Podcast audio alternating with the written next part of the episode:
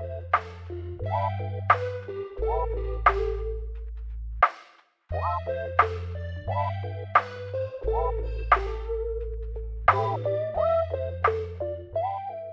我们是一档关注整个消费生态链的对谈类播客。在本档播客中，我们不仅关注呈现在用户面前光鲜亮丽的品牌本身，我们更关注背后支撑品牌、为之品牌的生态链玩家，比如平台方、投资方、供应链、渠道商、代运营公司、品牌咨询公司等等。每一期呢，我们都会邀请一位消费生态链上的玩家来一起聊聊消费圈内事，也希望通过这档播客能结识更多消费圈内人。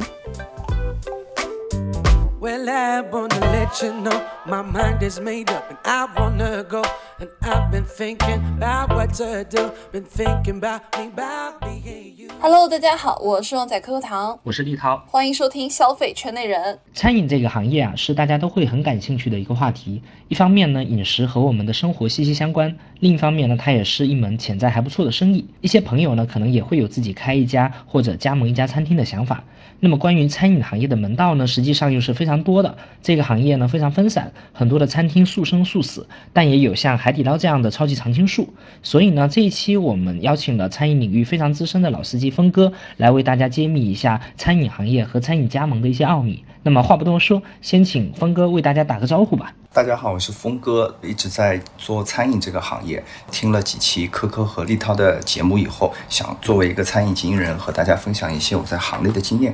欢迎峰哥，今天也是一期期待很久的节目，因为我们之前跟峰哥在线下有深度聊过嘛，就按他自己的话来说，就是一个真人版的窄门，对于各种餐饮的这种业态呀，然后线下餐饮的经营啊、加盟等等这些问题，真的是如数家珍。所以今天也非常荣幸呢，我们能请到峰哥来跟我们分享一下。那第一个问题啊，想问一下峰哥，就是你当初是怎么跟餐饮行业结缘的呢？嗯，好的，我当时毕业以后就机缘巧合，我进了一个国际连锁五星级的酒店里面做管培生，我就经历了很多部门，其中一个就是餐饮部门。我从餐饮这个部门了解到，哦，原来酒店的餐饮和社会餐饮其实它是有很大的区别的。我就想，我没有能力去开一个。五星级酒店，但我觉得我有能力去通过在这里的学习，我应该能开一个不错的餐厅，然后我就和餐饮业这个结缘了，然后我就开始进入了餐饮行业。哎，峰哥，那你能不能给大家聊一下现在的商业模式？呃，我现在的商业模式其实到今天的这一步，其实已经非常非常简单了，就是找一个合适的铺位，开一个合适的品类的餐厅。或者我们倒过来，先找到一个合适的品类，在这个城市里面找到一个合适的铺位，再把它开出来，无非就是这两个顺序的变化而已。嗯，然后我个人认为是铺位的优先级是高于品类的，因为一个很核心的、人流量很大，而且非常有转换率的一个铺位，它的成功率是要大于你在一个差一点的地方做一个呃好的品类的铺位是绝对的核心。嗯，这有点像我们之前说线下店的三要素，就是 location，location，location。嗯，哎，峰哥，所以其实你更多的工作是在找铺位，然后挑选品牌。呃，其实你是不做自己的品牌的，就是你是一个纯加盟的模式。呃，是的，因为我以前做了不少的自己的这个品牌，但是我就是发现，如果你做自己的品牌的话，其实对你和个人和团队的要求是极高的，你很有可能。在同样的时间段里发展的没有那些迅速做大做强的品牌有竞争力，所以说我们翻来覆去，尤其是在疫情之后，我们就决定以后我们自己的品牌就不发展了，我们全心全力去找。整个市场上这个品类里面最优秀的品牌，看能不能和它无论是加盟、合作、联营都可以的这种方式，我们再去做他们的模式，然后通过我们的商业资源把它对接到我们想做的这个城市或者这个商场，甚至是街边。哎，那这个模式它最考验的是什么？就是你凭什么就是这个钱是你在赚呢？呃，其实这个里面是最核心的问题。首先你要有。非常强的一个商业资源，这里呢商业资源不仅仅是铺位了，而是首先很多品牌其实它逻辑上是不放加盟的，但是通过你对餐饮的理解也好，你本身经营的业态的，从多个维度讲，首先你你有没有帮他在这个城市扩张的能力？他们非常看重这一点。如果你有的话，其实很多不加盟的店也是有可能和你一起做联营啊，或者是给你一个机会去试一下水，看你能不能真的把它做下来。因为其实到今天这个平台，割韭菜的品牌已经蛮难存活下去了。所以说现在的品牌，只要做的比较好的，都很爱惜自己的羽毛，不会轻易的给到你。让你去一个城市，尤其是比较核心的城市，我举个例子，就是北上广深这些城市，他不可能轻易的给你去做的，除非你首先你能证明你自己，你有历史的过往的经验，以及你现在的一些东西拿给他看，他能说哦，我们聊下来，我觉得你有可能把我这个品牌做好，他们才会跟你继续合作。哎，所以峰哥，你其实在这个行业也耕耘了十多年了，我可以这么理解吗？你在这个行业里面积累的最大的资源，其实就是呃，你对于这个线下的铺位的挑选，通过这个东西，你可以去杠杆那些优秀的品牌的加盟权、联营权，去获得他们在比如说具体的一些你觉得有机会的城市的加盟的权利，因为你很懂线下的铺位这些选址的这些要素，所以你知道说什么样的位置可以匹配什么样的品牌，这个其实就是你的整个的经营的基本盘。对，这。是是我的一个开始阶段，因为其实我我还有一个经验总结，就是其实开店很简单，运营店更重要。开店基本上就是刚才我们讲的品牌位置全部弄好了之后，其实就是一次性的一个投资。但是餐饮，首先我们签合同基本上是三年起五年。三到五年的这样一个周期，这个三到五年怎么样先存活下来，然后再做盈利，最后再做发展，这其实里面是更考验那个的。但是这个就不是一个人能够完成的事情了，而是需要团队，无论是运营团队，包括财务团队，包括你的供应链团队、采购团队，都需要很强。因为有些品牌它是跨区域的时候，它就会遇到一个很致命的问题，就是供应链的问题。你还要解决供应链的问题，同时还要解决仓储问题。因为我们开店基本上不可能说一个品牌只在一个城市开一家店，基本上我们。一开就是要两年之内开五家到六家这样子，甚至还会做一个更激进的，也有可能是三年要开十家的这样子一个规划。所以说，这对整个运营团队，包括后勤团队都有很强很强的一个要求。所以说，团队和人才储备是运营的时候更关键的一个东西。理解了，理解了。哎，所以峰哥，其实我理解是你这么多年，你其实看了非常多的品牌，而且你调研过非常多餐饮品牌，你确实是对这个行业最了解的角色了。呃，我会很好奇啊，就是这些年看下来，你觉得说好的餐饮业态它会有什么共性吗？能不能给大家举一些例子？呃，餐饮项目现在对于我来说应该是。大概分成两类吧，一个是我是觉得，首先它是赚钱的，但是呢，我同时又觉得它对其实整个社会和餐饮业呢，其实没有太大的贡献，它对整个餐饮业的标准提升没有太大的帮助，但它非常的赚钱，而且现在越来越多这样的品牌的出现。哎，可以举例一下吗？就不说具体名字，就大概给我们一个画像，然后让我们对号入座一下。啊，很简单，自助餐。火锅，我真心觉得它对整个餐饮行业是没有太大的帮助的，而且自助餐它本身还是违背了这个人性的，因为它非常浪费，消费者会浪费，然后它整个餐厅的运营模式也会浪费。当然了，那些单点的自助餐厅可能相对会好一些，但是如果是那种摆台式的，它其实浪费量是非常大的。然后他们。后台会有一个考核，就是说浪费率会严格的控制。比如说时间到了之后，哪些东西就少摆一点，但但浪费永远是不可避免的。所以说，我认为其实自助餐对这个行业其实贡献不大，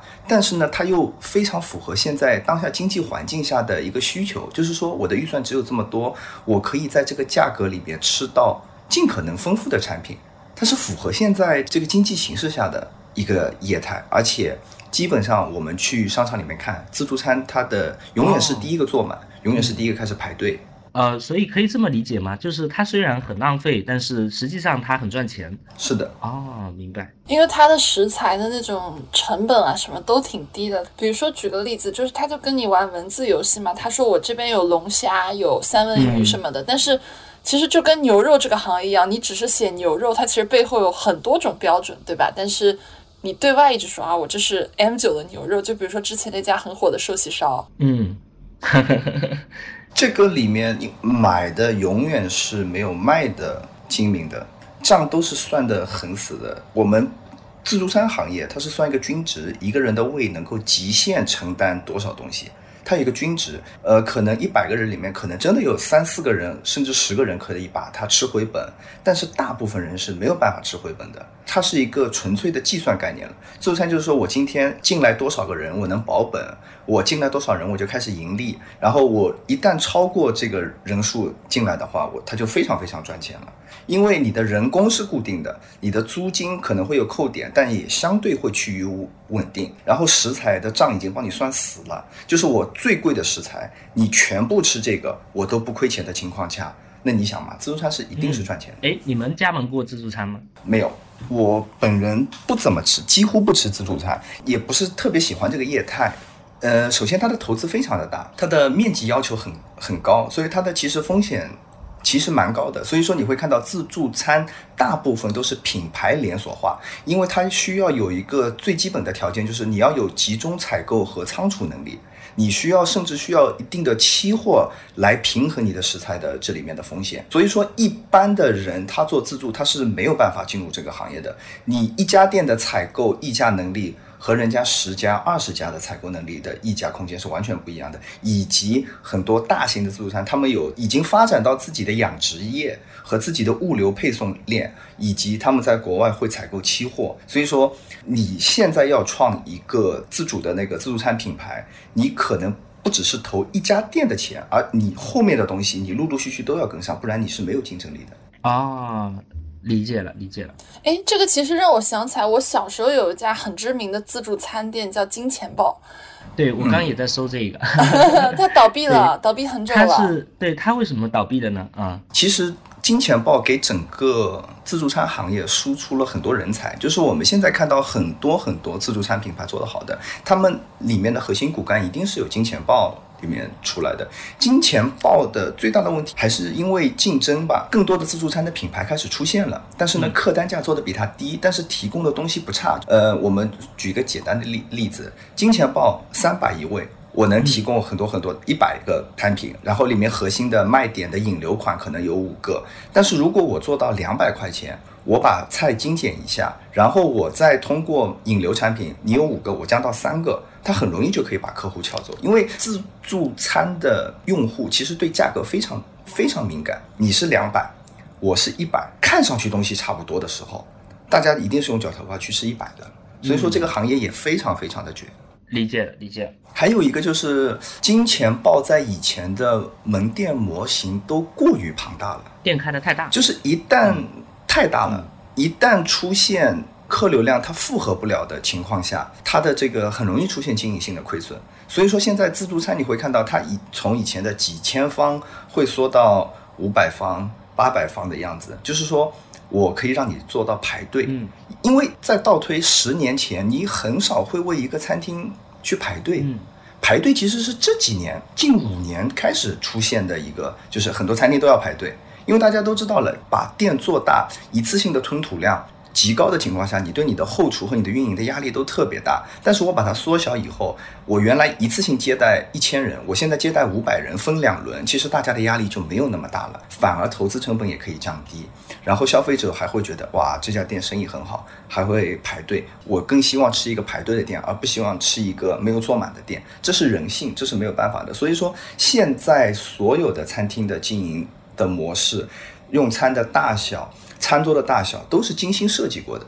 都是洞察了人性以后的结果。嗯，哦，所以就是餐厅的这种面积越来越小，然后餐桌间的桌距越来越小，也是个趋势。对，就是一个趋势。因为首先它的建店成本会低，而且铺位可能会更好找一点。你现在去找一个两千方。的铺子在商场其实很难很难找了，但是你说一个五百方、八百方、一千方或者一半，就是说你等或者是调，你还是有机会的。嗯，其实这个还真别说啊，我仔细回想了一下，这些年好多的业态都是越来越小。比如说很典型的，我之前搜了一下，我发现这几年的夜店从大店在往小店开，还有什么呢？那个我们看这个奶茶。其实原本的星巴克它的这个门店是非常大的，但是现在的瑞幸啊、呃库迪呀这些品牌，它的门店就非常小，甚至就是我就不要门店了，我可能一个小站也就十几平，但是我的日销量可以到一两万，就非常高。包括的奶茶，其实你看以前喜茶也开好大的店，但是他现在也在把店往往小了去缩，然后去开放加盟。所以好像各行各业都在有这么个趋势。确实就是你缩小店型，你就可以降低前期的投入，然后呃可能也提升你整个业态的安全性。可能我们渐渐过了那种觉得大就是好的那个审美阶段，然后当然也加上这几年可能大家就。对于这种，比如说环境的这种溢价啊，或者怎么样，这种追求度又往下降了。呃，大部分的人会更追求一种性价比嘛。对，这也是之前陆哥跟我们讲，其实说做餐饮，其实要看你是做餐饮还是做美食嘛，对吧？如果你做餐饮，其实到最后也是个算账的一个理工科的一个。工作，那我们接着刚刚那个问题往下讲。我们刚刚有说说，呃，峰哥说到有些餐厅的业态，它是一台赚钱机器，但是对于整个餐饮行业没有什么贡献。那能不能再分享一下其他一些你觉得比较好的一些餐饮的项目呀什么的？嗯，可以。呃，我再补充一下，就是说有些餐厅它本身它是一个赚钱机器，但是呢，它相对其实还是对餐饮是有一定的贡献的。就是它完成了就是三产、二产、一产的结合。就比如说海底捞，其实我非常认可海底捞，因为它是解决了很多源头以前它可以和直接农户合作，包括它直接自己养殖，它完成了整个产业链的一个升级。像这种，我觉得是推动了整个社会的，包括餐饮行业的一个大的进程的。这些是非常好的。的项目，只是那些特别差的呢，其实就是我们今天的另外一个主题，就是说很多是割韭菜的品牌，它只是纯粹的互联网思维推流，吸引消费者，吸引加盟者，这种我是觉得对社会是一点贡献都没有的。然后我们顺着科科刚才说的，就是在我的理解中，餐饮还有另外一个形态，就是在香港有一种餐厅叫做富豪餐厅，应该大家也都知道。其实国内加全期服务啊很多，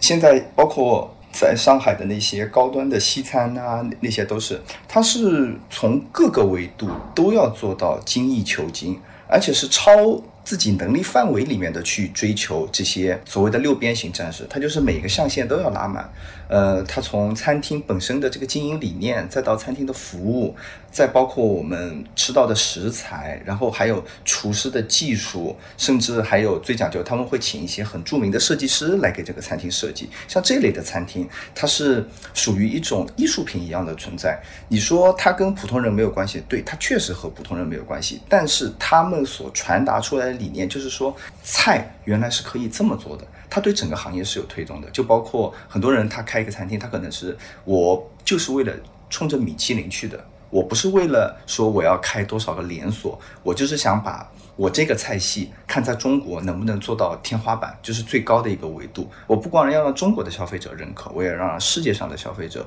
的人来认可。有些人是带着这个理念去做餐厅的，这一类餐厅往往最后的结果就是什么？它可能盈利空间很小，甚至不盈利。嗯。哦，所以听起来呢，其实餐饮也分两类，呃，一类是走纯商业路线的，然后他可能算账，他赚钱；另一类是像你刚刚讲的这种走精品路线的，他可能也没那么盈利，我可以这么去理解。嗯，是的。哎，那我觉得还有一类餐饮啊，就比如说他是一个特别知名的厨师，他是以这个厨师为卖点的这一类的。餐饮品牌，我觉得更多是可能是餐饮界的个人 IP 的一个集大成者。这类餐饮，峰哥你怎么看？这类餐饮其实有点像鉴于我们刚才两个的一个折中。首先，它是从那些最顶级的餐厅里面出来的，可能不是中国，它可能是还有海外的背景，他会从而回来。然后呢，他通过自己的这些在这些最好的餐厅里面学习到的东西，他可以通过他的想法，就是我有些地方可以做加减法。他会放大自己的技术，也就是科科说的，就是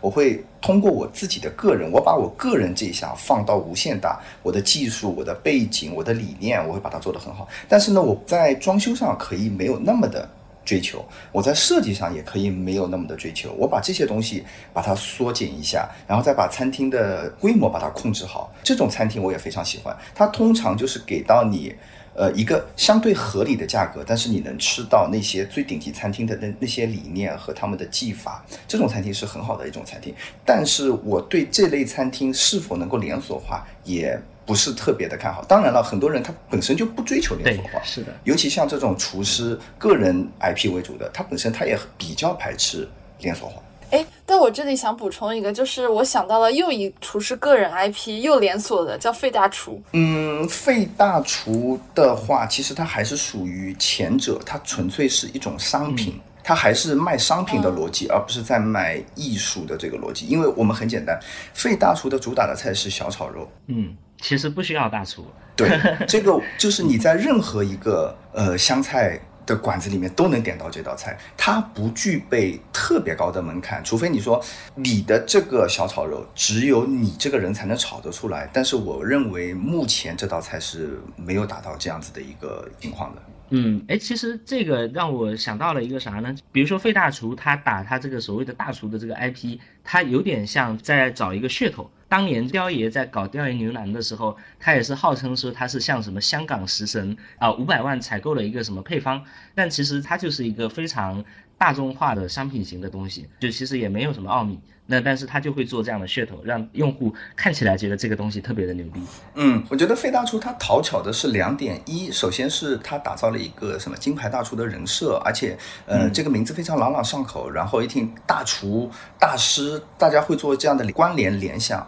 另外一个呢，他还是用到了一个就是我们最近应该听的也很多的逻辑，叫做单品逻辑，它的引流逻辑，就是我通过我的这个招牌菜，我把你吸引过来，然后让你去点别的菜。就是首先我要保证我这个招牌菜。是很好吃的，然后其他的东西你也会点，因为你不可能去费大厨只吃一个小炒肉加两碗米饭你就走，这个不大现实。所以说现在就是单品思维也很重要。我们可以再来说巴奴的毛肚，它主打的就是毛肚，就是说现在餐饮基本上会是通过一个人再加一个单品就可以了，就包括我们还可以讲到一个一个虚拟的人，某娘娘什么翘脚牛肉，什么什么什么姐，什么什么。呃，毛肚火锅这种，这种已经成为一个公式了。嗯，这是不是费大厨开创的？我不确定，但是是费费大厨他把这个路线做得非常好，就是人家品类，对。对，哎，刚刚其实陆哥有提到一句话，我觉得很有意思，想展开聊一下。就是你觉得现在很多餐饮，大家已经把它拆解成一个公式了。嗯，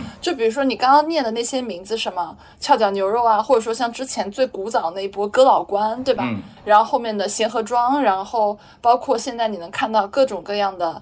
比如说，什就最早的什么付小姐这种，但是他们可能现在背后也都是同一家集团。那这种的话，它比如说我掌握了这样一些所谓的爆款公式，它是不是一直能推陈出新？这里面的一个迭代周期大概是什么样的一个周期呢？嗯，这里面的迭代周期取决于它能够开发出全国各地这些特色地方菜，什么时候开发完，这条路也就什么时候走到头了。哦，一个类目就是一个地方菜，然后用这样的这种运营方法来做。但我觉得还有挺多的吧。呃，非常多。其实如果我们要细究的话，你会觉得无穷无尽。但是有些地方菜它实在太不出名了，你去教育这个市场的话，你的成本会非常的高。嗯，就是我们还是要找大一点的。就首先你八大菜系里面，你可以精挑细选，里面其实就可以很多很多的。然后全国的地图你就打开特色小小吃，也有一大堆，基本上够他们这个公司吃一辈子的了。然后我突然想补充的是，呃，我认为开创这个我们刚才讲的人家品类或者单品的人，应该是大董。大董烤鸭。对，应该是大董烤鸭，他是。最早做这一类，而且是比较出圈的一个大董的这个商业模式，我也是比较喜欢的。就是他也是找到美食和商品这个平衡度掌握的比较好的一个集团公司。其实它的后缀是改过几次的，最早是大董烤鸭，然后后来呢，他可能是为了追求单店的利润和它的这。个营业额，它改成了大董烤辽参。嗯，后来呢，可能是接受度和这些不是很好打，然后又改回了大董烤鸭。然后现在它也孵化了它的品牌，呃，小大董经营二线、三线市场。所以说，我觉得大董在商业上和好不好吃啊等等上面，还有空间感拿捏的还是比较好的一个品牌。嗯，哎，那大董的这个模式其实又有点像我们这几年大家都比较熟悉的新荣记集团。对吧？它有新荣记，然后也有荣小馆，然后也有什么？它在它还有个农村，对，台州就是它的农家乐。我刚吃过这周末。它在北京还有 bistro 也做得很好。像新荣记这一类的话，它反而是我认为现在新荣记的这种模式，在各个方面就基本上已经是做到中国的餐饮集团里面的天花板了。首首先，他做的所有的事情就没有我们餐饮人。本身比较讨厌的一些东西，你没有看过他会做那那些无脑营销、那些垃圾营销、洗脑营销，他都没有去做，他就是凭着自己的真本事，然后一步一步走到现在，然后不断的精益求精。当然了，我们可能唯一我们会说的是，它可能它的溢价会过高，就是你在台州同样有很多的平替可以选择。哦，理解了，理解了。对，包括台州有一家餐厅我也很喜欢，其实呃老扁，我们就会觉得，嗯，其实我们话要说回来，平替它一定有它的道理，就是说它能否提供新荣记那样的服务水准，嗯，这个是要两谈的。就是去新荣记这些消费的客人，他不仅仅考虑的是价格好不好吃，他还要考虑我今天带这个人来吃会不会出错。我与其去冒风险。新荣记给大家的感觉是安全的，就是说我随便怎么搞，我今天就不会出错。无论是酒水的选择、菜品的搭配，还是服务上，还是空间上，还是这个品牌的影响力，我都不会出错。我今天请，比如说可可、立立陶，我们去吃老扁，我觉得哎这家很好吃，但是你的心里面就会打嘀咕，那你今天要请客，为什么不请我去新荣记？为什么你要请我吃吃这个？所以说品牌效应本身也是餐厅的一个非常重要的，嗯。一块就是我们有的时候是要为品牌去付出这些溢价的，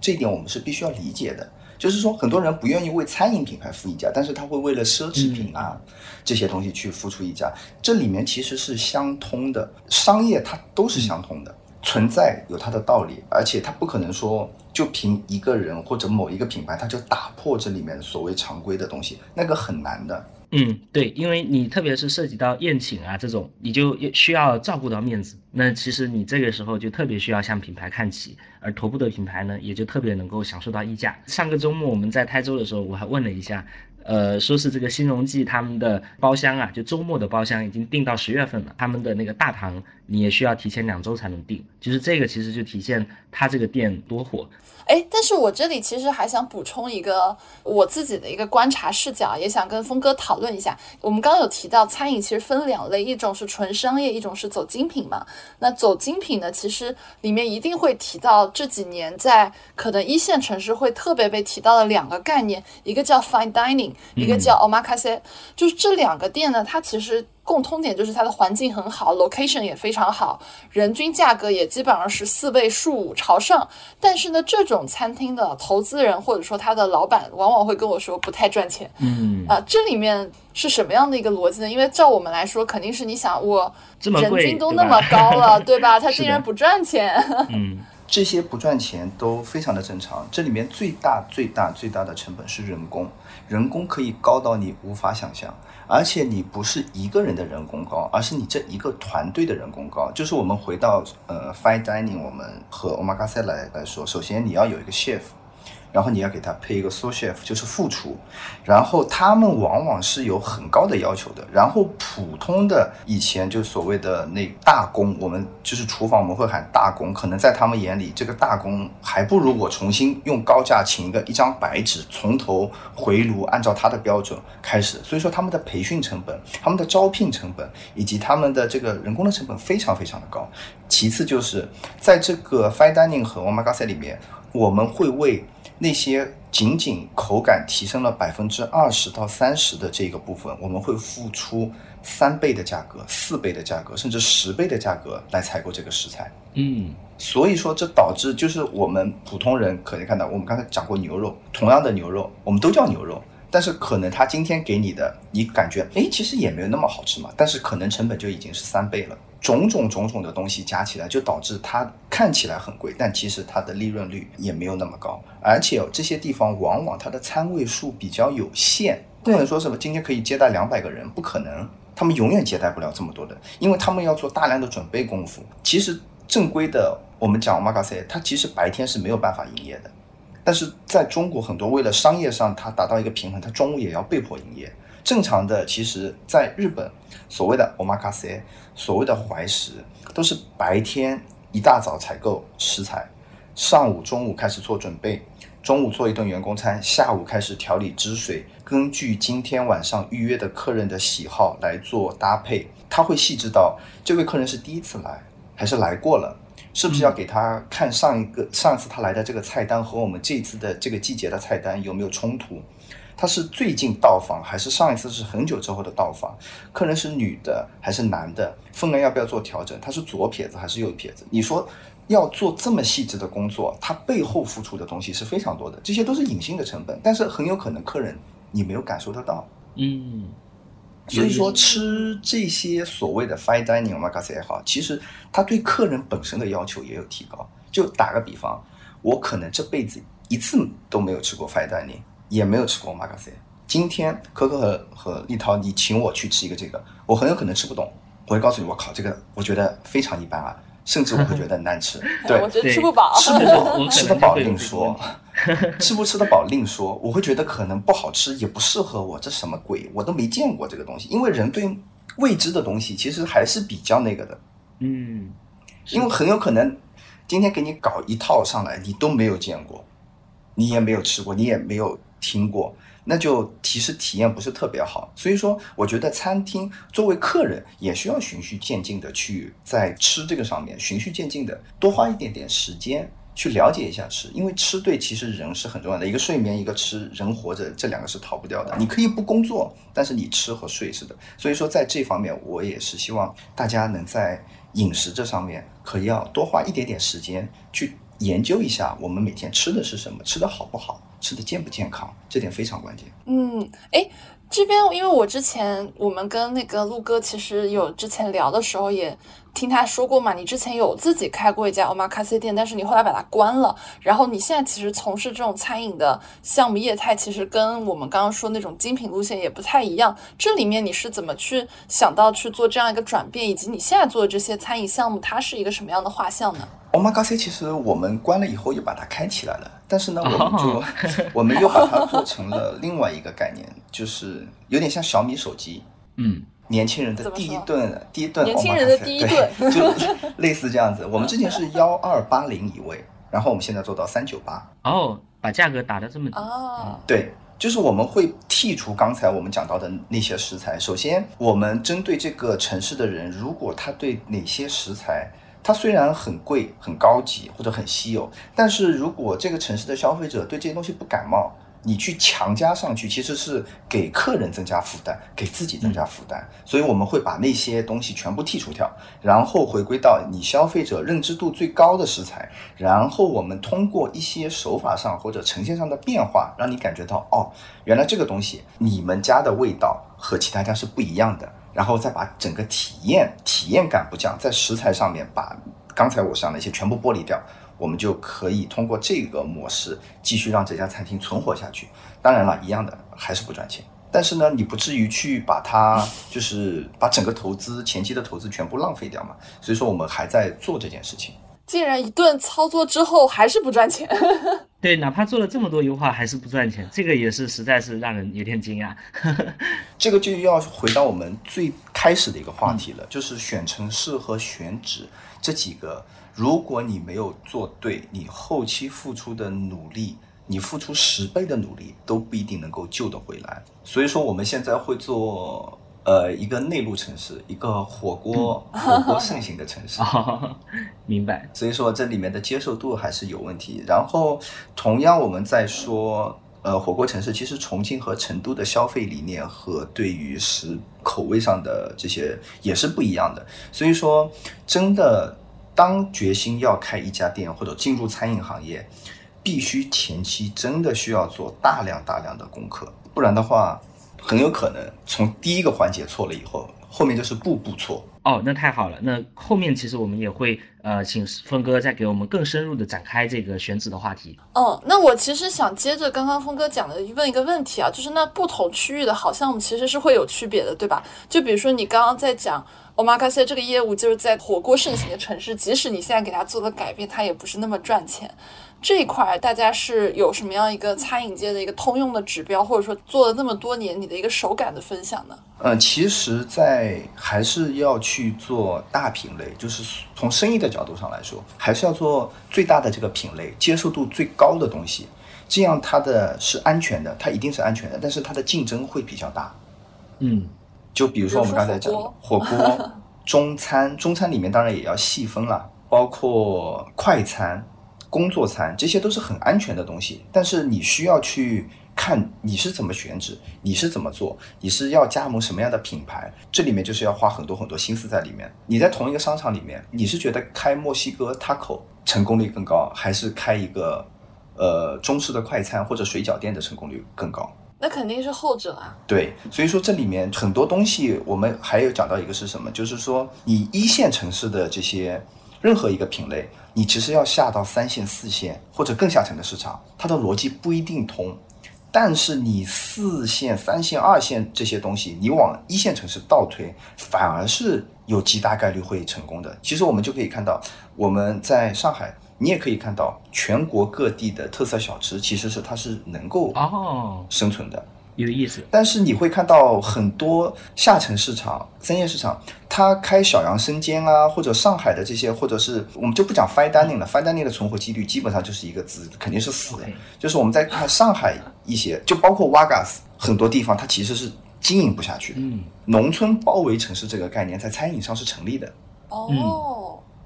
但是不存在城市的项目降维打击。我觉得这个逻逻辑是也是成立的，就是你上海做的特别好的项目，你去一个下沉市场做不一定，除非这个本身品牌它就是通用性非常的广，就像我们刚才讲的，它可能是个火锅，它可能是一个牛蛙这些东西的一个东西，它就可能可以下去。你只要涉及到异国料理，嗯上海、北京、深圳的所有的异国料理，嗯你要下到下面的市场，其实阻力会非常的大，你要付出血的代价，或者是极高的成本才可以盈利。哇，峰哥刚刚说的时候，其实他特别说异国料理的时候，我当时脑海里面就想到一个菜系叫泰国菜。泰国菜这个菜系是前几年上海特别火嘛，就你有很多连锁的这种上海的泰国菜的店，但是你这些连锁店你在其他的城市根本看不到。你可以在当地有的时候，比如说你去那种二三线城市出差或者旅游的时候，看到当地有那种泰国菜，但是那种泰国菜完全就是你听都没有听过的那种名字，然后它里面的那种。菜单的设计啊什么的，也都是完全跟可能一线城市的完全不同，或者说它其实都叫猪颈肉，但是它的就是不一样。你一看就是有些是预制菜，有些是就是现做的嘛。我觉得这里面还蛮神奇的。你刚刚就是说，只有从农村包围这个城市来说，在餐饮行业才走得通。对，但是泰国菜、东南亚菜，上海还是走出了一个很厉害的品牌的，是迷你耶，啊，他把客单做到了六十一个人，嗯，变成了年轻人的第一顿东南亚菜。以前我们讲那些你要吃蟹啊，你要吃包括天泰这些客单价，其实在很多城市是做不走的。但是在呃迷你耶出来之后，它的这个人均六十的价格，它的适用性就很高很高了。我不一定要提供炒蟹啊这些东西啊，我就提供，就像客户说的，我就提供一些猪颈肉啊，一些咖喱牛腩啊就够了，因为他也只是想体验一个风味。哦，所以其实做这种年轻人的第一个什么后面加一个菜系，其实可能是一个很好的趋势，对吗？对，这里面注重的是体验，就是怎么理解体验呢？体验就是从视觉上，哦，首先一定是花里胡哨的，一定是敞开式的，让你觉得很热闹。其次，它一定有打卡属性，无论是拍照还是它的菜品。我记得迷你耶它好像是第一个用类似洗衣液的那个桶来给你装奶茶的，哦，大家就会觉得年轻人会觉得很新奇。明白。就是你要用一些非餐饮手段来打造一个餐饮品牌，哎，这会是一个趋势吗这？不是趋势了，这这已经是所有人都在做的事情了。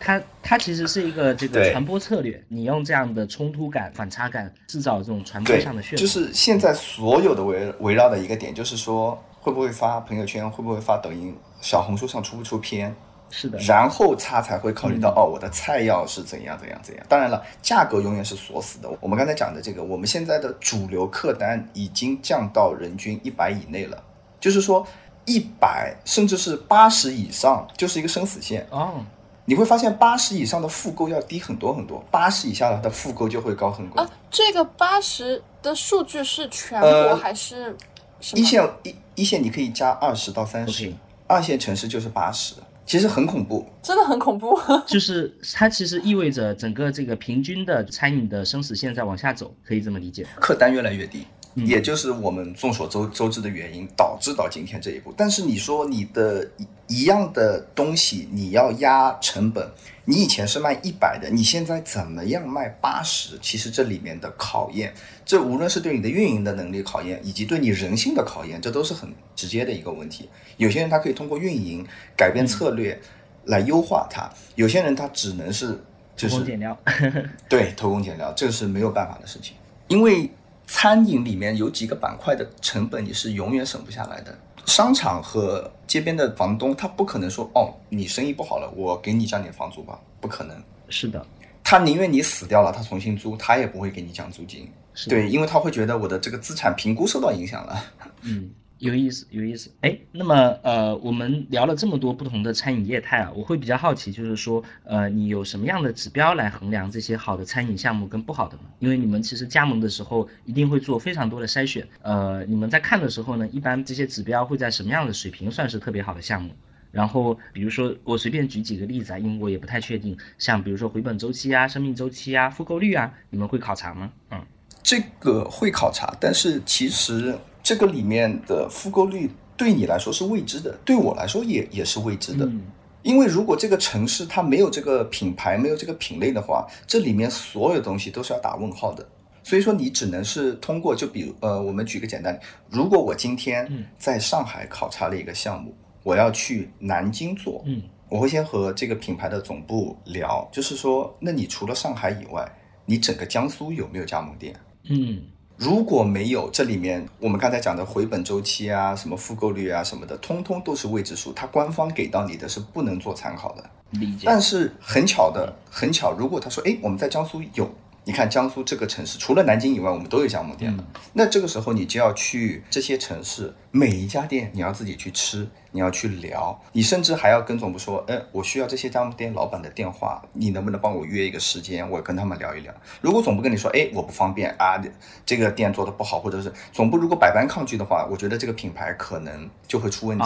就是如果一个总部他能把你想问的问题全部告诉你。首先，这个基本上第一关就过了。嗯哎，这个我特别有感触啊，因为我们在做 VC 投资的时候，一般你去调研一个公司，如果他对一些东西遮遮掩掩，搞得非常神秘的话，往往这些方面是不够好的。嗯，肯定是有问题的，对。因为他希望吸引你来投资啊，如果这些方面很好的话，他恨不得你对他这些东西了如指掌，恨不得就是马上把所有好的东西都和盘托出。但是他阻挠你去调研他的这个加盟商，说明肯定这里面有问题。对。然后还有就是所谓的样板店，嗯，你只要做加盟，总部一定会带你去样板店。所谓的样板店就是什么呢？各项指标都是非常完美的，他会告诉你看我的营业额，你看我这个人气，等等等等等等等等，就说哎，如果你开，你也有可能开成这样子的店，不能只看头，我们也要看尾。我一般都会，你告诉我你最差业绩的店在哪里，以及为什么会有这样子的倒数五名拉出来溜一溜，我们来分析分析，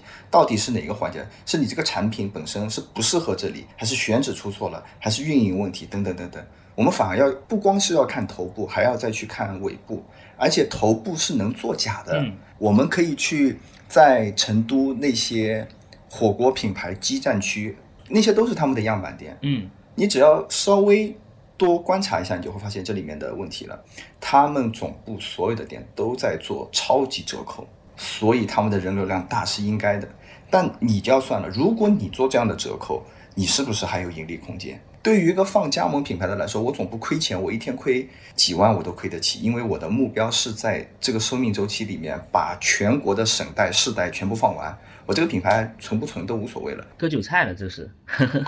一波流，嗯。当然了，很多人也是会通过这些东西自己反而逆天改命。你会发现很多品牌总部倒了，他的店还在。哦，会有这样的案例，能举有有有，能不能举些例子？嗯，就比如说一个品，呃，我们拿火锅来说好了，它很有可能在重庆或者成都，他自己都已经经营不下去了。嗯，但是他加盟的这个区域火锅市场没有过度的饱和竞争。竞争相对的比较温和，甚至说是没有竞争，他就可以活十年。只要没有新的这些搅局者进来的话，他就可以活得很久。所以还是你对市场选址、城市的选择非常非常的重要。这个也就是我们现在很多人会说啊，就是去下沉市场，还有说什么降维打击，其实就是这个。如果你是一个上海人，你只纠结在上海，我一定要在上海开店，其实你的选择空间和你的压力会非常大。就是你愿不愿意走出去看一看更广阔的所谓的蓝海市场，而不要在红海市场里面做。嗯，哎，我这里其实想补充一个点啊，就是很多小伙伴他现在会说，哎，我现在在上海上班，我有一份还不错的收入，我想副业开一个店。然后呢，如果他只听了刚刚我们说的，哎，你要走出去看一下蓝海市场，就比如说在一个你不太熟的城市，你去。搞了一家店，但是如果你自己不去的话，是不是大概率这个店也没有办法让运运营团队全部 肯定开不起来？所以还是得自己本人在店。首先就打个比方，如果你在上海有份全职工作，你想做一个副业，然后呢，就刚才讲的，你就是听完了之后，你就觉得嗯，上海这个地方是基站区，我可能要避免这个。但一样的问题，你你去哪里呢？因为你做任何一个项目，你前期调研的工作量都会非常大。我们有一个项目筹备就筹备了一年半，选址选了一年，哦，然后定铺位定了半年。你说这个时间，你作为一个副业，你怎么样付出这个时间成本？你是付不出去的。哦，那现在有没有那种代选址的公司啊？有所谓的成熟一点的品牌方，他都会给你代选址，但是。你远程的代选址，你可以做到各项指标非常完美，嗯，但是落到实际你去谈租金，你谈不谈得下来？嗯，然后大商场你选定了，小铺位的选择你能不能够拿捏的特别好？以及这个商场在各项指标、周边人口，还有它有地铁接驳等等全部过了，但是它就是你去了，它就是做不起来，也会有这样子的一个问题的。嗯，那我们其实就进入我们今天一个特别想问峰哥的一个问题啊，就是餐饮就它很重要一个环节是选址嘛，那你自己一般是怎么做选址的？包括你刚刚有讲说你有一个铺子，你光是选址就花了一年多，那这里面有什么技巧，或者说你去怎么样判断这个 location 好不好的一些心得给大家分享呢？嗯，首先你要对你要做的这个城市非常的了解。就是首先，你看到这个品牌，你就能知道它适合开在什么地方，这点非常重要。这对你的其实你平时的逛街看商业的这个量是有一个基础的要求的。就打个比方，如果你要做餐饮，你在这个区域的商场都没有逛完，你不能脑子里边一下子跳出来哪个餐饮在几楼，谁家生意是最好的。如果你连这个都做不到，你先把这个功课要做齐，但这个也是需要时间的积累。因为这里面涉及到工作日的用餐和周末和特殊节假日，有些商场它是特殊节假日非常非常的好，但平时很差；有些是平时非常好，特殊节假日和周末很差。你必须对这个商场、这个街区、这个街道有非常强的了解，这基本上是要。看三个月左右，你才能够摸清里面的规律的，而不是看一天。嗯，我觉得这个商场人好多啊，啊，我感觉在这里这里面是非常关键的。我猜是不是还要分这个早上啊、中午啊这些东西也要去看？对，晚上之类的。对，嗯，我们公司就现在是有专门的人来做这样子的一个统计。就比如说，当我们有一个新项目的时候，嗯，我们会同时包括我自己，我们会有三四个人，每天会在不同的时间。段去商场或者这个街边来做一个简单的人流量的一个统计，明白？这个是最真实的。当然了，我们现在有很多额外的这个数据可以参考，就比如说周边人口以及它的男女性比例，以及他的工作、他的收入情况，嗯，这些是通过可以买一些商业服务可以提供给到你的。还有一个就是，呃，包括最最简单的就是。百度地图有一个热力图功能，嗯，你也能够看到这个区域的它的人口的一个集中度，这些东西都是可以做的。甚至我们还会用微信的一个接口来看它的周边活跃的男女比例，因为我们也认为，就是微信的使用它一定是最真实的数据，我们也能看到，然后再叠加刚才的所有的数据来做一个分析，就是这个是第一步。然后这一关过完了以后，我们就会用脚用人去观察。这里面这一关也过了之后，我们才会开始和无论是招商还是和房东来谈这里面的商务条件。这里我想着重讲一下的是，当你在和商场聊的时候，商场的招商它是服务于这个商场的，它当然是只会说好的或者是怎样的，它不一定会和你说实话。但是你要知道，你因为他的一句话，你付出的是什么？你付出的少说是几十万的一个投入。所以说这里面你还要有一个判断招商给你的数据的真实性，这里面又要涉涉及到很多人都会跟你说啊，招商的重要性，你要和招商多聊。其实我们不光要和招商聊，我们还要和运营聊这个商场的运营，因为招商把你招进来，他的任务就已经结束了。是的，但是后期所有餐饮情况的好与坏，运营是更了解的。嗯所以说这个时候你不光要和招商谈，你一定要和运营去聊。嗯而且你一定要想尽一切办法让他把真实的情况告诉你，而不是表面上说，哎，你看这家店上个月做了一百万，那家店做了两百万，你看我们这个商场多好多好多好多好。嗯，有意思我。们还需要和很多个维度来判断他给你的数据是真实的，还是这里面有水分的。嗯然后我们说好，刚才就是和招商这些聊完了以后，我们还有一个很重要的一个点，就是说你要看这个这个商场里面有没有同品竞争。嗯这个也是非常关键的。呃，打个比方，如果这个商场所有的条件，我们刚才讲的所有的点都完美的符合，但是你发现一个问题，就比如说烤肉，你看到有五家；火锅你看到有三家，就是什么生意好，它会招很多同品进来的这种商场。最好也不要去进，因为假如你今天要做一个饺子或者一个快餐或者一个炸鸡，你今天进来了，目前这个商场里面是这个品类它是缺失的，你的生意一定会很好。但是如果通过你的观察，哇，他这个生意一旦好，他肯定会把其他的这个品类加进来的，他一定会给你做分流。这个时候你就要慎重了，因为商场他会给你说口头上的说，哎，我们这个品类可能只招你一个，但是他是不会写在合同里面的，这都是口头承诺，除非你强大到可以让他写，但我不认为现在会有人给你写排他了，因为反垄断法也已经出来了，没有人会给你写排他的。这里面就是一定要慎重考虑的，就是如果你看到一个商场里面品类都是重叠性很高的，千万千万要小心。你能吃到一定的红利，但是后期商场的招商，他一定会把更多的这个给源源不断的加进来。哦，也也就是说，就是如果这个商场好多同样的品类，说明这个商场的招商呢，他就根本不考虑这没有些商家的死底线活。对 OK，我看你卖的好，我就多招。嗯嗯嗯。呃，你刚刚说这个的商场的时候，我就想到了上海一个很知名的商场叫环球港，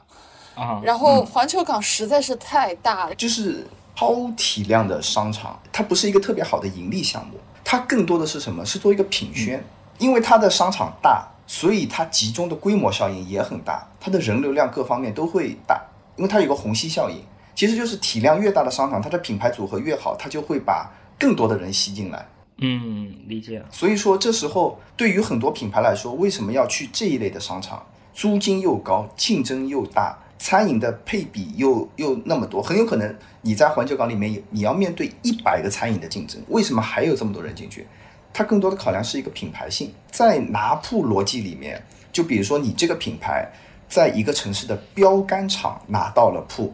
其他的商场基本上就一路会给你开绿灯。嗯，所以他也是为了宣传啊。对他其实是为了一个自己的江湖地位。你看我在最好的标杆厂、人流量最大的厂，我我这个品牌都已经进去了。嗯那我在其他的地方肯定也是基本上就是一路绿灯了。呃，这样的地方还有五角场的合生汇，嗯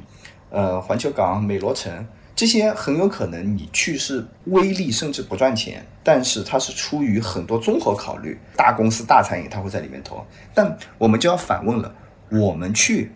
我们合不合适？嗯你不能看着哇，这里好像很琳琅满目，这里就是一个必须要布的点。对于现在的这个地方合不合适，这个需要看你自己的这个想法和你追求的是什么的。我特别不建议你手店就去开到那种地方的，除非你是超级大连锁品牌，你不怕这里面的竞争，你可以通过你的成本优势，甚至你可以以不盈利为目的来打开这个市场。但是对于普通的投资人或者普通的这个餐饮经营者，那里真的不是特别合适。那个应该是放在比较后期的一个一个策略了，进这样的商场。嗯，理解理解。哎，那么呃，刚才其实峰哥你讲的这个选址啊，而且其实你也讲了很多怎么去看它的流量啊，然后怎么去跟这个招商的人沟通，选择要加盟一个品牌的时候，你还会做哪些事情来考察，就是这个品牌值不值得加盟？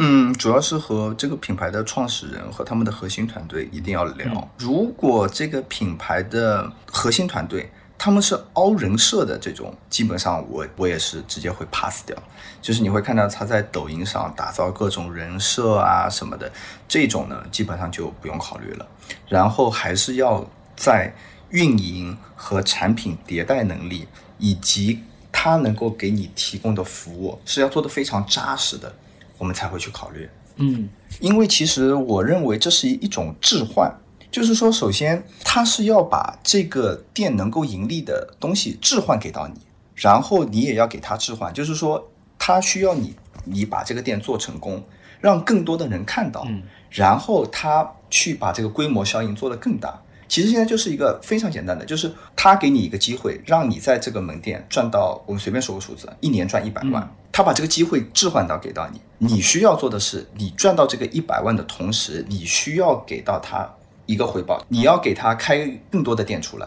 同时要影响到周边的城市也看得到你这个品牌。因为对于他来说，他做直营也能赚这个一百万，但是对于他来说，他可能会觉得不划算了已经。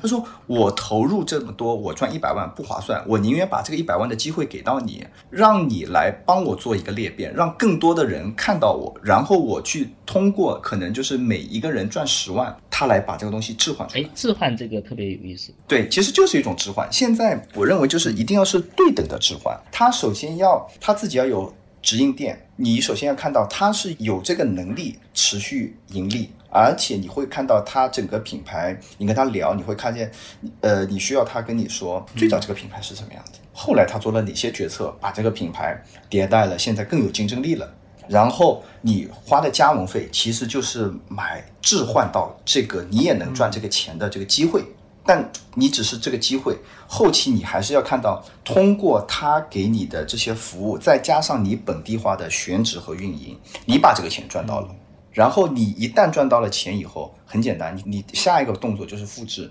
嗯，对于他来说，你复制的越多，他整个品牌的曝光度就越大，就会有更多的人来找他，然后他就可以把心思花在更多的后端的运营上面。它可以升级它的供应链，它可以升级它的营营销，它可以升级它的督导，它可以孵化新的品牌等等等等。这个我就是觉得良性的一个加盟商的合作方式。很多的品牌，它是你付出的钱是置换不到它的盈利能力的，因为它最核心的东西往往很可能是营销。所以一定要避开这些凹人设的，就是这个道理。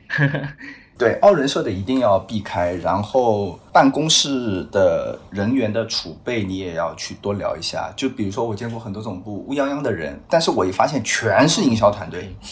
首先，一般来说，一个餐饮品牌它的办公室的组成一定是要有市场部，一定要有工程部和设计部，然后还有它的那个督导组、运营组这些，你每一个人其实你都要聊。就是如果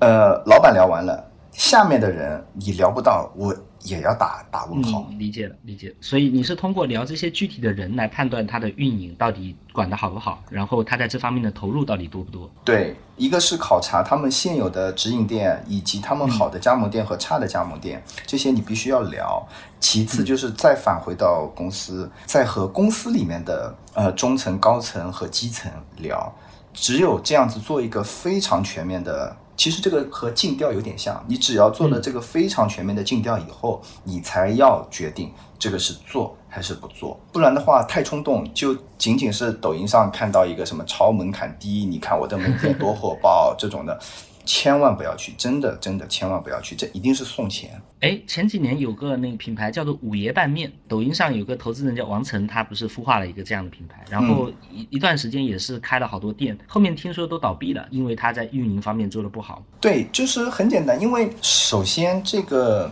加盟和这些做品牌，它都是一个循序渐进的过程。打个比方，就呃我们讲的任何一个品牌，其实只要但凡你的核心团队。三五个人足够强，你做五家店是没有问题的。但是加盟往往会产生，一旦某些点打对了，它会有爆炸式的增长。那个时候，三五人的这个管理半径和这个能力啊，它覆盖不了这么多店，它一定就会走一个瞬间的下坡路。所以所有的东西都是需要一个循序渐进的一个一个过程的。太快的扩张和突然爆炸式的这种加盟店都要警惕。理解了，理解了。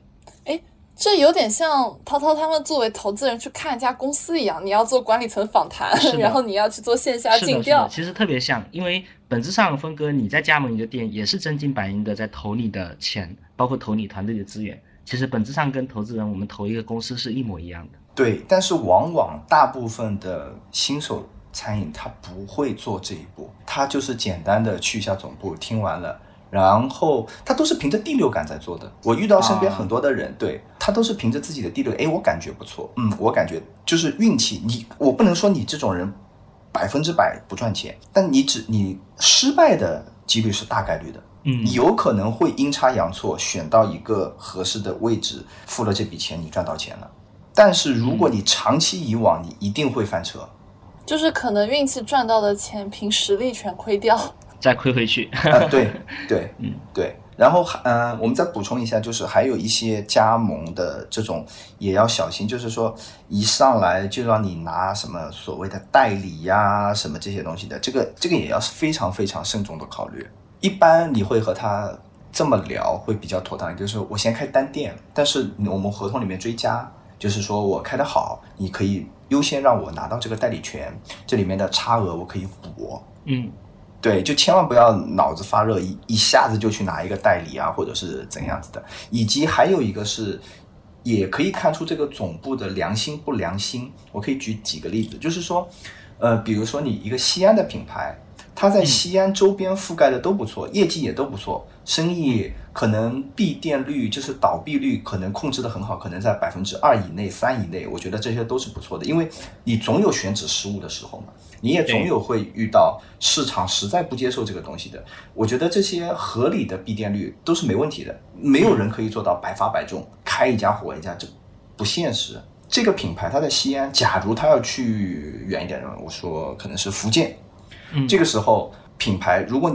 你要去谈。品牌他会跟你说这样子，因为福建这个地方你要做的是开城和开拓整个新市场，总部这边会给你很多额外的扶持，就比如说推广的扶持。我就遇到有很多品牌，它是这样子的，呃，前期的推广费用可能是十万、二十万，你凭 MCN 机构的合同和发票，我公司给你报销百分之多少？嗯，像这种，我就是觉得其实大家都是一个比较良性的合作关系。而不像很多品牌，他会这么跟你说：“哎，你那边是全新的市场，你可能要花五十万的预算去做这种营销推广。”他把他品牌本身应该肩负的东西全部转嫁到你身上了。其实我就觉得这个是不合理的，因为说白了，这个品牌跟你没有半毛钱关系。你在这个市场做的再好，最后转化到你手里面的，其实你置换的东西不多的。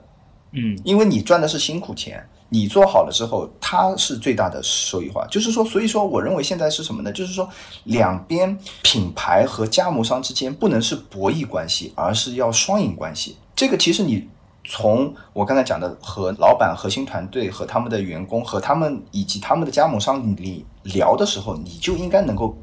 感觉得到，这个品牌是想和你做双赢，还是它跟你是一种博弈关系。如果他跟你是很强的博弈关系，这个不行，那个不行，这个不可以，那个不可以，这个要收费，那个要加钱，这种最好也不要去做。理解了，理解了。就其实峰哥，你刚刚举的这个例子特别好啊。按道理，这个培育，比如说一个新市场。应该是品牌自己的职能，或者哪怕最差也应该是品牌跟加盟商一起做的，一起做。对对对对对对。如果这个品牌表现出说要这个把这个包袱全部甩给加盟商的倾向，反映了他其实对于品牌的树立啊分内的事情他没有那么的上心，那这种确实是一个很危险的一个信号。嗯，那我们接下来还有个问题想问一下峰哥啊，就是我们观察到餐饮行业它往往会有个问题，就是它口味的变迁非常的快。就比如说前几年我很喜欢的一个火锅品牌叫哥老关，你现在发觉它基本上就没几家店了。我们就在想说，那好项目是不是能抵挡这种，比如说过几年换一轮的趋势？然后我们作为一个，你是一直要做餐饮的加盟嘛？你是不是要不停的去找新的餐饮项目来加盟呢？就有没有那种长期穿越周期的项目给我们举例一下呀？呃，长期穿越周期的项目它是一定存在的，但是这里面会涉及到地域问题。比如说我在北京吧，我做杭帮菜或者是上海的本帮菜，它。就不一定能够做到穿越周期，但是我在上海做本帮菜、杭帮菜，我大概率能够做到穿越周期。我只要菜品的迭代，服务商的这种高水准高水准的服务的维持，我就能够做到这个。这其实还是回归到一个最大的一个回归点，就是说什么样的品类开在什么样的城市和地方，这里面就是我们还是其实绕不开的还是选选址。你在上海有一些品类可以做到穿越周期，但是你把同样的东西你想复制到其他城市，那就很难。当然了，在中国我们讲一个大的东西有穿越周期的，那目前我看下来只有火锅、烤肉都不行吗？烧烤都不行吗？烧烤它的淘汰率比较快，因为我们讲的还是要有规模、要有品牌的。你会发现，就是中国这几年，嗯，烧烤品牌真正好的，你看能走向全国的，其实没有几个。嗯。木屋就是最大的一个连锁，那你看它的布点嘛，因为它是标准化的一个产品，它到每一个城市就有适应和不适应。就比如说木屋在重庆，它的发展就不是特别好，为什么？因为重庆本地烧烤的口味和木屋是不接的，不接壤的。他做不了穿越周期，他一定做不了。只有重庆本地的烧烤，他能做到穿越周期。但是他来上海，他能做到穿越周期吗？他可能兴一时，火一时，三五年，未来能不能够做到穿越周期？或者它门店数量扩大以后，能不能做到穿越周期，都要打问号。因为一方水土养一方人，本地人只会高频度的吃他最熟悉的东西，其他的全是低频。嗯，理解了。所以听起来呢，就是说。呃，你一方水土养一方人，其实它背后的另一个隐含假设就是说，这个口味啊，它已经被验证了几百年了，所以它大概率以后也不会变。但是，一些新出来的口味，你比如说像这个什么酸菜鱼啊，就这样的口味，它可能这两年火，但是它没有充分的得到时间的考验，它有可能是几年后还会再衰落下去。是的。有意思，哎，那峰哥，你觉得说这几年啊，这个餐饮行业有在发生什么样的变化吗？比如说一些业态的变化，咱们刚才聊到了这个店越来越小，就盈利的这个客单价在越来越低，呃，再比如说美团的这些渠道在崛起啊，它肯定也给我们带来很多影响。你能不能给我们讲讲，就是这里面的一些变化？其实餐饮业这几年最大的变化应该是有两个节点，一个是购物中心的崛起，第二个就是互联网对餐饮业的改造。这两个都是改造餐饮业的，不是餐饮业主动去变革，而是被迫改造。嗯，一个就是呃商业综合体的崛起，需要餐厅变成一个标准化作业的一个地方，因为商业综合体在一个一个一个的开，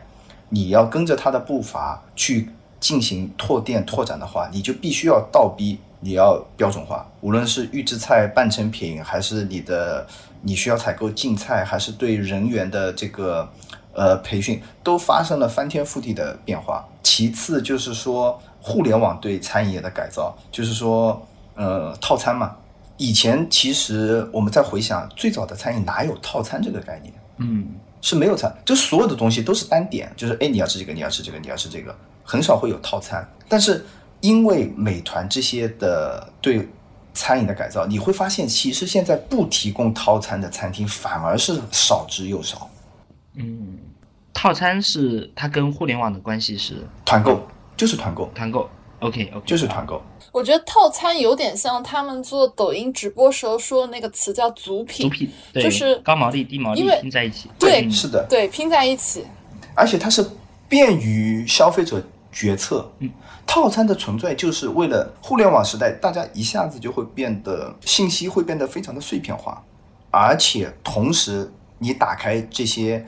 A P P 以后，你会发现选择琳琅满目。套餐的意义就是让你能够尽快做出抉择，嗯，是的，快速做出判断，然后商家来组合它的招牌菜，高毛利、低毛利，然后以及。比较可以提前准备的菜，可以大量出餐的菜，也要再加进去，它也会让你的体验得到一个极致，你就会发现你点套餐上菜速度非常快。理解了，因为其实都提提前备好，然后很多半成品套套餐，它其实会给你讲说，哎，这个你买这个套餐，它是个六五折或者五几折，就是这种很夸张的折扣。但是你一看，其实它很多的价格是发花在它的那个酒水或者它的饮料上，它饮料会给你标一个虚高的价格，然后让你整体体感是感觉这东西打了很多折扣。对，这也是其实就是顺应人性嘛。你说真的打六折是不现实的。因为餐饮的毛利基本上就是在三十到四十的这个区间，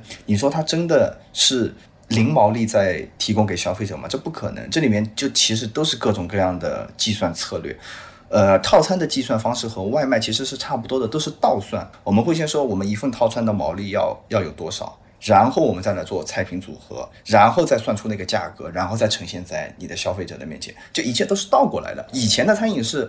是正向的，就是说我的采购成本再加上我的这个出成率。然后再加上我乱七八糟东西，哦，这个菜应该定这个价格，我觉得是比较合理的。现在全部都是倒过来的，就是变成一个算数的一个游游戏了，已经是谁算的厉害，谁能把这个点算的最好，谁能算出一个一下子就能击破消费者心理的价格。现在大家都在搞这个，所以现在的餐饮行业越来越多的 理工科生就是比较适合去干了。是的，它可能也是在这互联网渠道下面，就是大家不得不做的一个应对，因为。呃，需要一些这样的组合来，某种程度上算是诱惑消费者，让他觉得你是便宜的，然后让他愿意在你上面去下单。是的，另外一个还有就是餐饮现在也会面临到一个平台经济困境，因为其实餐饮也是在和平台做一些博弈。因为平台现在是趋于垄断化的一个状态，就是我们经常最近看新闻，因为也看到滴滴司机啊，经常不满意平台的什么各种，你去打网约车，你经常也会听到那那个专车司机、快车司机对平台的一些吐槽等等等等。其实现在餐饮也在面临一个这样子的一个问题，就是平台垄断之下，它所有的游戏规则你必须要跟着它走，这也是现在餐饮比较大的一个挑战。你如何和平台保持一种？餐饮我们现在也在讲投入产出比，也在讲 R ROI，这个我觉得就其实蛮离谱的。对我们餐饮现在所有的投入，我们都会讲 ROI。我在营销方面，我投出来的一块钱能给我带来多少的曝光量，多少的转换率等等等等。我觉得这已经就是完全被互联网改造的，真的是七零八落了，已经。就是很多人，如果你对餐饮包括营销这个板块你不是很懂，你也不要轻易的来做这个行业，因为这个行业现在跟好不好吃其实没有特别大的关系了，嗯，而是你能不能给到消费者我刚才讲的一个综合体验体验好，你能不能在网上让消费者种草，然后转化到你的门店，你的门店通过一系列的东西让他体验感觉好。就是现在餐饮是要做这一整套的这个东西的，缺一不可，而且是，所以说如果你一个人单打独斗，你对这我刚才讲的这几样你都不是很擅长的话，你需要做大量的准备工作才能进入这个行业，嗯，不然的话你会做起来的话风险很高，而且你会做的很压抑，你会做的很累，明白。我觉得刚刚陆哥说的那句话已经可以当标题了，就叫餐饮现在已经跟好不好吃没有任何关系 了。不能说没有任何关系，没有任何没有太多关系，没有太大没有太大的关系，真的是这样子。呃，所以我在这里非常鼓励大家去多去独立小店。这样说起来，其实对很多连锁化餐饮不公平啊。但是其实真正，如果我们要把味道做一些传承的话，我们还是要多去我刚我们刚才分析的提到的一些案例里面，就是说它是真正在做美食，而不是在做产品的这样子。我们要尽可能去照顾这样子的店的生意，因为现在的人的生活状态和工作状态已经和十年前、二十年前已经完全不一样了。我们不可能说每一顿。我都要去这些停车又不方便，可能位置又不是很好的地方去。我想希望大家就是多给这些店一些机会，嗯，不要永远的去就近啊，就是每天日复一日吃这些重复的东西。我们需要给我们的餐饮行业，包括自己的体验也好，我们要多增加一些这种可能性，嗯，尽可能的去这些有想法、真正在做美食的人，多给他们一些机会，让他们茁壮的成长起来，因为。我们经常会讲到一个词，叫做美食荒漠。我觉得美食荒漠不是说你这个东西、这个城市或者是没有好吃的或者是什么，而是荒漠的意义在于我来说都是千篇一律一样的东西，这个才是美食荒漠。哇，说的太好了。我又想点名杭州了，杭州、北京。杭州、北京，我觉得根本不是美食荒漠，它的多样性已经非常丰富了。就是好多人说杭州、北京是美食荒漠，其实我有点理解不了，它的多样性已经比很多城市要高了啊。那峰哥，你来点名一个，真的是这样？呃，不不不，这个要赢取第一站，还是算了吧。OK，就是呃，其实很简单，大家很容易判别，就是如果一个城市。它的头部三大菜系和其他的那个形成不了长尾，或者是它的占比绝对过大，我就认为它就是一个美食荒漠。多样性是非常非常重要的，你地域文化再强，也需要有多样性。嗯嗯，这里能不能举个例子呀？多样性这里面就包括我们刚才讲到的异国料理，嗯就包括其他的地方菜系，嗯就包括我们我们就来讲火锅好了，就是你火锅也需要有多样性，你不可能说我们吃的火锅永远都是麻辣的，就是这个地方能不能包容得下呃清汤的，比如说潮汕潮汕牛肉，它这里有没有？嗯像什么花椒鸡、猪肚鸡这些东西，它有没有？如果一个城市只有辣锅，那你觉得它会是一个美食之都吗？嗯，肯定不是，这就是个荒漠。对，千篇一律它。肯定是个荒漠，千篇一律对。只是每个人叫着不一样的名字，每个人把自己的主打菜，今天它是什么麻辣毛肚，它是什么大刀腰片，它是什么，但本质你看上去好像不一样，它本质还是一样的。嗯就我觉得不是特别的健康。多样性在餐饮，就是整个整个城市的餐饮生态是非常重要的。当然，这和每个城市的口味呀、文化呀，包括外来人口的多少，它有很大的一个关系。外来人口越多的城市，它的多样性一定是越丰富的。嗯，对，因为大家的口味也越丰富，所以越容易养起来一些这种、可能在当地本来还是小众的品类。那养起来以后呢对，很多当地人他也有机会去吃，然后发现不错，那他就可能这个品类就慢慢的在当地就扩张起来了。对，而且这里面其实我们刚才讲到的多样性，不是为了保护多样性而而多样性，而是多样性里面它会存在的很多新的种、新的这些餐饮的树苗，它会茁壮成长。嗯就比如说，如果一个餐厅，你现在其实很多人都会看看见，呃，老生常谈的就是什么什么创意菜呀、比较笼统，就是一旦你的城市的餐饮的多样性增加以后，它就会诞生出很多有趣的创意、创意的东西出来。就包括融合菜，包括很多结合地方特色的异域菜等等等等，这些就会变得非常的有意思，而不是枯燥的，完全所有的东西都是标准的，嗯都是统一命题、统一答案、统一的中心思想，那些对整个餐饮生态不是特别的好。理解的啊，我觉得说的特别好。嗯，那最后一个问题呢，我想替我们可能听到这里的很多听众朋友们来问一下啊，就是说，如果我想要加盟餐饮，你有没有什么建议给到大家？有哪些需要避开的坑？因为我们其实了解到现在市场上有很多快招公司嘛，其实也是在割韭菜。那我们怎么样去避免掉踩这些坑呢？能不能给大家做一个提示？我觉得最简单就是天天追着你交定金、保证金的这些，基本上就不用考虑了。就是如果一个品牌对你没有任何要求，只要你付钱就能做，这种原则上不要做。嗯，有道理有。道理。对，就是他对你没有任何要求，你只要付钱就能干，这种生意一定不要做。这里面从两个点开始考虑：一，你今天能做，那就意味着明天你的亲戚朋友所有人都能做，那你面对的同品竞争，那是一个什么样的压力？是不是张三李四谁都可以做？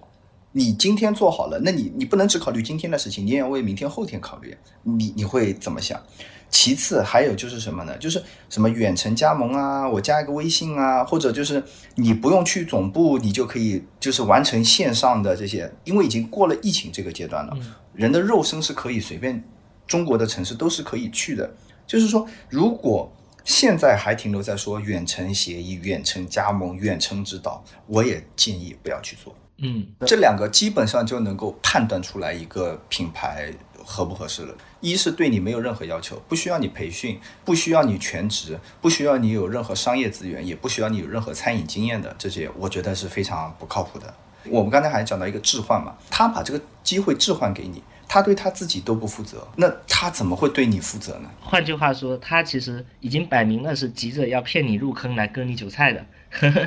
不一定是说割韭，其实很多品牌它的初心不是割韭菜但是变做着做着，他就变成了它就被人说成一个割割韭菜的了。但是呢，我们也会去说，有些总部你确实没有这个能力去给到加盟商相应的服务和相应的品质的话，我们就会默认他是割韭菜。虽然他觉得很有可能他自己还很委屈，嗯我就遇到过这样品牌，我说你这个不行啊，但是我全心全意在为他们做那个，我哪里不行了？但是我们就横向一对比，他就是我们是口中说的割韭菜了。所以说，就是你做餐饮加盟这一块的话，一定要多看、多学、多聊，明白？尽可能的做多一点的前期准备工作，而且这个时间不短。嗯很有可能是三个月起，很有可能是半年起。嗯就是说，如果你你的心态是很着急，我今天、明天，我现在我这个本职工作我不想做了，我有一定的积蓄，我就想干一个餐饮，千万不要这么想，因为餐饮它的竞争的这个体量和这个竞技的难度已经是非常非常高，钱是会亏完的，但是你赚不完。所以说，这个里面一定一定，尤其是第一次做这个行业的时候，你必须要做大量的准备工作，从各个维度。先从自己的市场了解，再从你觉得有机会的品类的品牌再去做了解。然后还有一个就是原创，我现在不是特别的建议，因为很多人其实他你没有餐饮经验，其实你很难创造出一个一个具有竞争力的品牌了。当然了，我们也会幸存者变化，你你会看到很多报道说，哎，什么白手起家，现在多少店，什么年入多少，但你没看到死掉的。是的，对你不可能说你看到了网上看到了一篇报道，然后觉得你也行。那如果你有这个能力，我觉得我不建议你做餐饮能力，嗯我不建议你做餐饮，你做其他的行业大概率你也能成功，你没有必要来做餐饮了已经。是的，是的。今天真的是大实话的一期，真的对，对于好多呃想要做餐饮加盟的同学，或者对这个行业抱有幻想的同学，我觉得这一期呢是一个很好的为大家给这个行业切妹，然后让大家看到这个行业背后真实的生态，哪一些类型的餐饮店是值得加盟的，哪一些类型的餐饮店是可能有坑需要大家去避免。而且感觉我们间接帮助了很多人，不要让他花这个大冤种的加盟钱。呃，加盟费只是一点哦，前期的投入，然后租金、押金，就是其实你会看到最近一批的，就是涌入餐饮的人已经开始倒闭了。为什么呢？因为你付给很多房东的钱可能就是半年、三个月，然后商场的话，它是可能是一加三或者是三加三这种都有这种可能，就是说他可能做到后面，就是说他就做到租金不付的那一天，他就开始关门了。因为加盟费其实它占你整个餐饮的投入比例不是特别的大，你后期运营成本是非常非常高的，你可能开一个店五十万，里面十万是加盟费，四十万是那些乱七八糟，这只是开始。你开业的第一天，你会要请人，你会要自己上，你自己的这个时间成本和机会成本也要把它加进去。所以说，一定要深思熟虑，要做尽可能能力范围里面，尽可能的去多做功课，多做准备工作，多跑、多看、多聊。如果身边朋友有做餐饮的，也是要多取取经，他肯定会有失败的经验和成功的经验，尽可能的相结合，看看有没有机会。是的，是的，无形中我们帮大家省下了好多的钱，所以我觉得今天这一期节目特别有价值，非常感谢峰哥今天的分享，感谢大家收听到这里，那我们下期再见吧，拜拜。拜拜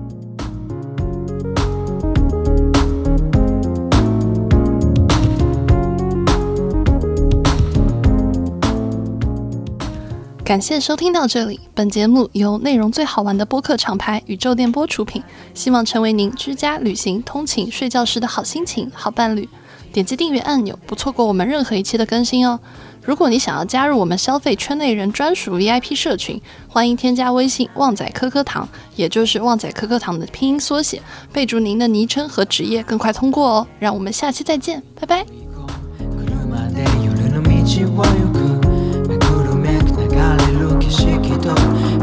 日